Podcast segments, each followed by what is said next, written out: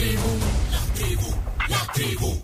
Las 10 noticias que debes saber antes de salir de casa son presentadas en parte por Arroz San Pedro. ¿Y tú cómo te lo comes? Y también gracias a Palagrip, alivio rápido a todos los síntomas de la gripe. Mira, habría que dejar las 10 noticias que debes de saber y ahí lo cortas. Ah, ok. Sí, Sí. sí, por lo menos para días como estos que han pasado, pero muchas gracias por estar con nosotros. Somos la tribu, la tribu.fm es una opción en el celular genial para poder escuchar también y no perderse en un momento del programa. Eh, Carms, Vamos a la noticia número uno, pero antes, gracias a Palagrip, alivio rápido para todos los síntomas de la gripe, solo con Palagrip efectivo. bueno, a ver, eh, noticia número uno.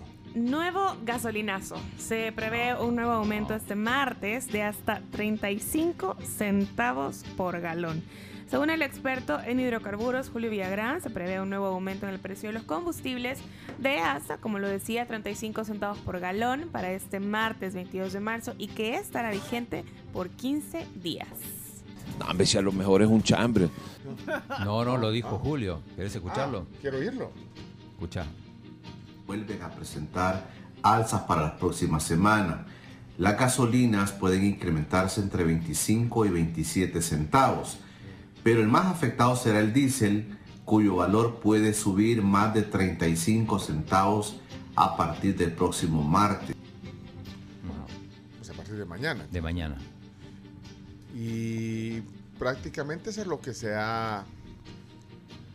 Sería el, el- el- Lo el que sea- incentivo este. Pero, pero el diésel no tuvo tanto... Para el diésel es peor porque tuvo No, menos rebaja y menos encima rebaja le van a y- aumentar más. Vaya, hay que esperar. Y a eso del mediodía publican los precios de referencia. Sí, por ahí. Bueno, vamos a la siguiente eh, noticia, noticia número 2. Número 2. Continúa el hacinamiento en las cárceles salvadoreñas. Pareciera que es un tema recurrente en El Salvador, sin importar las épocas ni los gobiernos de turno. Continúa pues el hacinamiento en nuestras cárceles que según un estudio pudiera llegar hasta casi el 170%. De acuerdo con el estudio de FESPAD, los 29 centros penitenciarios presentan un hacinamiento del 169%, es decir, que hay 9.981 internos más en prisión de su capacidad instalada. Vamos a la Número 3. número 3. ¿Alguien se puso la cuarta dosis ya? Aún ¿De no. no. Ah, Yo ah, tengo ah. cita el miércoles. Ah, ¿tenés ¿En cita serio? Ya el hice la, del día que lo estuvimos hablando hice la cita para el miércoles. Tiene cita, Camila, ya para la cuarta dosis. Bueno, pero ¿cuál es la noticia? Casi 2.400 personas se han sometido a la cuarta dosis de la vacuna contra el COVID-19 desde el anuncio del presidente Nayib Bukele la semana pasada que se habilitaba la aplicación de la cuarta dosis de la vacuna contra el COVID. Casi 2.400 personas se han se- sometido al paliativo hasta este pasado domingo. Sí, en realidad son cifras de, mm, del 18 de marzo, ¿no? Son 2.365 más un extranjero. Sos vos. No, yo no sé. No, bueno, y sobre, sobre el tema de, de la cuarta dosis también hay bastante polémica, porque algunos dicen que, que, que en realidad no, no, no se sabe bien, que no hay evidencia. El doctor panameño, por ejemplo, escribió un hilo sobre eso. Escribe un hilo. eh, recomienda que los menores de 18 años sí se esperen, pero la gente pues, dice, no, hombre, démosle, si ya dijo el presidente. pues". ¿Y qué habrá dicho hoy el ministro de Salud? Eh, ¿Alguien monitoreó al ministro de Salud que estuvo en la televisión? Yo te, eh, tengo un testimonio de uno de los Ah, de las personas que se fue a vacunar. Esto es de Canal 10. La verdad que me sorprende porque lo leí hace poco en las noticias que iban a habilitar la cuarta vacuna, pero en Europa, no aquí. Entonces cuando me di cuenta, le dije a toda mi familia y pues estamos aquí ya vacunándonos. Yo creo que la mayor parte de la gente se va a ir a vacunar, ¿o no? O sea, los que ya tienen tercera dosis. No estoy Ahora, seguro. No, porque, pero no estoy seguro porque si te fijas, eh, la tercera dosis solamente se aplicaron 1.400.000, menos de un millón y medio, contra las 4.5.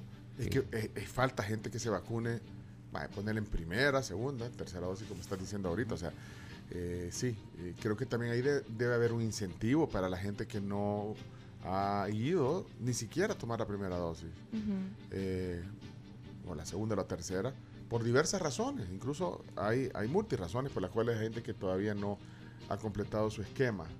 Solo para complementar, el ministro de Salud ahora en, en Frente a Frente eh, mencionó que la tercera y cuarta dosis pueden aplicarse tres meses después de la dosis anterior. O sea, Camila, tenés que sacar la cuenta de cuándo fue que te pusiste la tercera dosis y tienen que ser tres meses después. No, fue en octubre. Ok. Y de Bueno, hecho, y, y dijo, somos el primer país, dijo el ministro ahí en, en- en la televisión, somos el primer país que habilita la cuarta dosis. Esta facilidad de vacunación y de poder proteger a la población de 12 años en adelante es la que ahora nos posiciona como un país mucho más seguro, dijo Alaví, el ministro de Salud.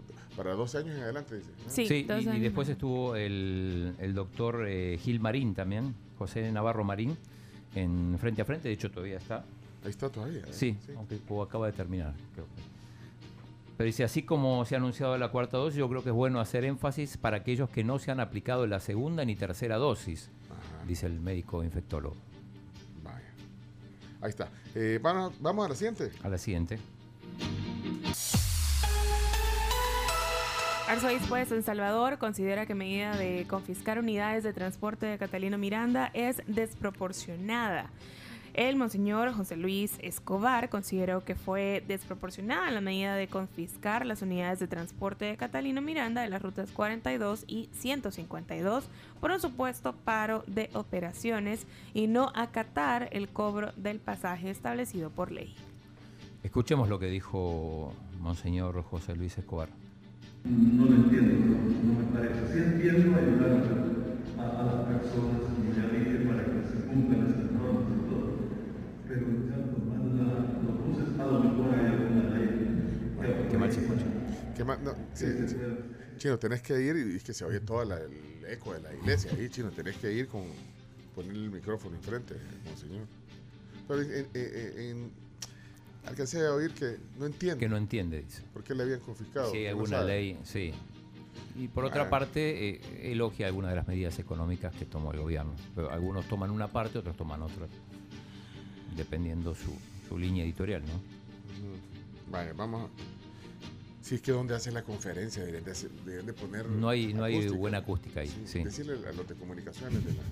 Pero, pero lo que sí es que, digo, insisto con esto, digo, normalmente los domingos hay pocas noticias, entonces siempre la palabra del arzobispo termina siendo una de las, de las notas del día. Bueno, eh, siguiente, vamos. Ya, ya vamos a ir a, a las 5, ¿sería? Sí, número Vamos. 5. Familiares de cuatro periodistas extranjeros asesinados hace 42 años pidieron que el ejército salvadoreño asuma su responsabilidad.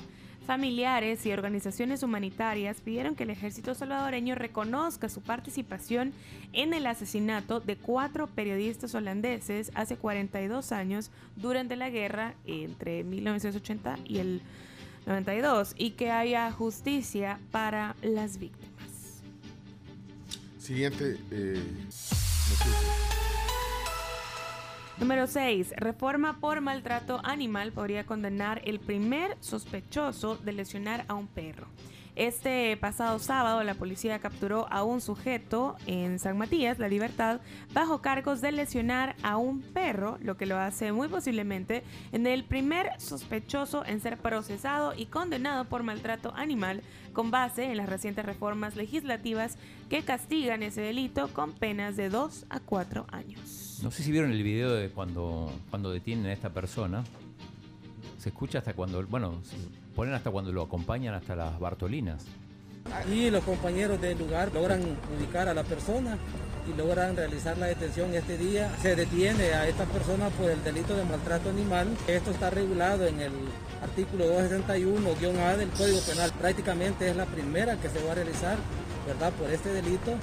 Y hoy pues se da a conocer ese hecho para que de alguna manera se tome en cuenta, ¿verdad? Para que ya no se sigan dando ese tipo de incidencias. Ahí abre la Bartolina, ¿no? Hasta que lo meten. hasta lo meten, sí. y Con música. Bueno, vamos a la siguiente. Número 7.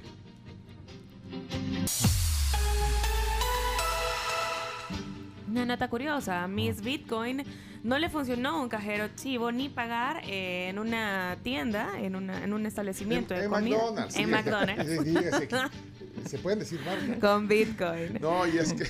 Pero ¿quién es Miss Bitcoin? Telma. Pues, Mai Fujimoto. Telma. sí, Ma- Mai Fujimoto. Mai Pero es, Fujimoto. es una japonesa que. Ah, yo pensé que era Telma. Pero para la foto que, que está. La No, foto abrazada del cajero chivo es, es impagable. Fue a un. Fue, fue a un cajero y no, no le funcionó. Entonces tú dices, ah, pero por lo menos lo abracé y sale abrazando el cajero de Chihuahua. Y después fue al McDonald's, pero después puso uno en, en Starbucks y sí le funcionó. Sí, sí, de hecho, el, fue justamente el tweet que el presidente retomó y retuiteó el, justamente el, el éxito ¿verdad? que había tenido ella. No, no, nos dimos cuenta de, de Miss Bitcoin, de, de Mike, ¿cómo se llama? Mai Fujimoto. Mai Fujimoto. Porque el presidente la, la, retuiteó. Y Bueno, pone la foto con, con las imágenes de la primera dama y el presidente. ah, cuando llegó el. Traigámosla también a. ¿Querés que le invitemos a la Miss? supuesto. Chino, ¿querés invitar a Miss? Sí, pero no me hacen caso a mí. Bueno, vamos a la siguiente. No le hagan caso. Bueno, continuamos con la número 8. Actor y productor Daniel Baldwin confirma que comenzará el rodaje de la primera producción en El Salvador este jueves. El actor y productor confirmó que el rodaje de la primera producción de la industria cinematográfica que busca fundar en El Salvador comenzará a ser rodada este jueves. Y hay entusiasmo, ¿no? Hay entusiasmo porque estoy esperando que regrese también mi amigo Rodrigo porque esto está maravilloso. Ya vamos a ir a ver, también a participar y por qué no. Ahí no dice, hay una cosa muy clara. Bueno. Ahí no dice que solo salvadoreños pueden salir, así que yo voy a ir a probar mi suerte y a lo mejor es mi oportunidad para ir a Hollywood. De extra. Y Claudio sea. también tiene que ir. Yo creo yo a Claudio lo veo de Dick Tracy en una película. Bueno, vamos a la siguiente noticia eh, del espectáculo. La Número nueve. nueve. Sí, ¿qué pasa con la número 9? Daddy Yankee anuncia su retiro y la gira va a incluir El Salvador. Daddy Yankee pues anunció oficialmente que se retira de la música aparte de un nuevo disco y también una gira, La Última Vuelta, que incluye a nuestro país el próximo 5 de noviembre. ¿Cuándo viene? 5 de noviembre. 5 de noviembre. ¿Y, y, y cómo van a hacer? ¿Les alcanza para ir a ver todo esto? Pues yo estoy quebrada. para Bad Bunny también es en noviembre. Hace poco vi un tweet que decía, eh, la vida, la vida se pasa Ajá. y se disfruta, ¿verdad? Y entre paréntesis, choya la tarjeta. Bueno, ahí está, vamos a la número 10. Entonces, número 10. Creo que hay para que quede un de récord. Chino, dila tú para que quede un de récord. Noticia número 10. El Barcelona aplasta al Real Madrid con un 4 a 0 humillante en el Santiago Bernabéu. El público, gran parte del público se fue en el minuto 55. No Llorando soportaba mucho. esa humillación, sí. No, y vieron todas la- las portadas. Es que vi las portadas de estos periódicos, eh, los, de los lo- deportivos. los ¿no? periódicos de Madrid hacen énfasis en, en el Real Madrid, Pero, vaya, por ejemplo, marca de dónde es. De Madrid. Un bofetón de los que duelen. O sea, lo, lo Ah, enfoca por el lado del Madrid. El mundo deportivo, Barcelona. meneo, dice el titular. Sí. 4-0, 0-4, vea. El as, Madrid. ¿Qué noche, dice? noche negra y salen ahí con, Por pues eso sí, con la camisa lo, negra. lo enfocan Sí. con El con Sport Madrid, eh, Barcelona. dice, encantados de volver a ganados. Ah, Sí. mira, a propósito de eso, el, creo que mañana o el miércoles juegan de vuelta el Madrid y el Barça femenino, eh, cuartos de final de Champions League. Ah, Recordemos que el Barça le ganó 5 a 0 por liga hace unos días. Bueno, pero ahí que queda un de récord ya, vamos a ir a nuestra plática acostumbrada. Estas son las 10 noticias que hay que saber. Eh, y hoy la directora ejecutiva de la Asociación Nacional de Empresas Privadas, vía satélite, vamos a estar hoy.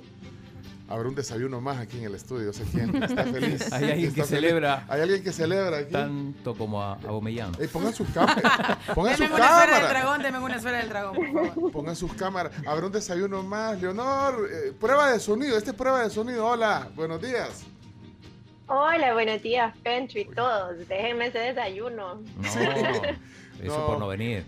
Pero sí, pero está- tiene actividades también ya estamos, estamos listos ya casi para, ya estamos listos para nuestro tema del día, vea.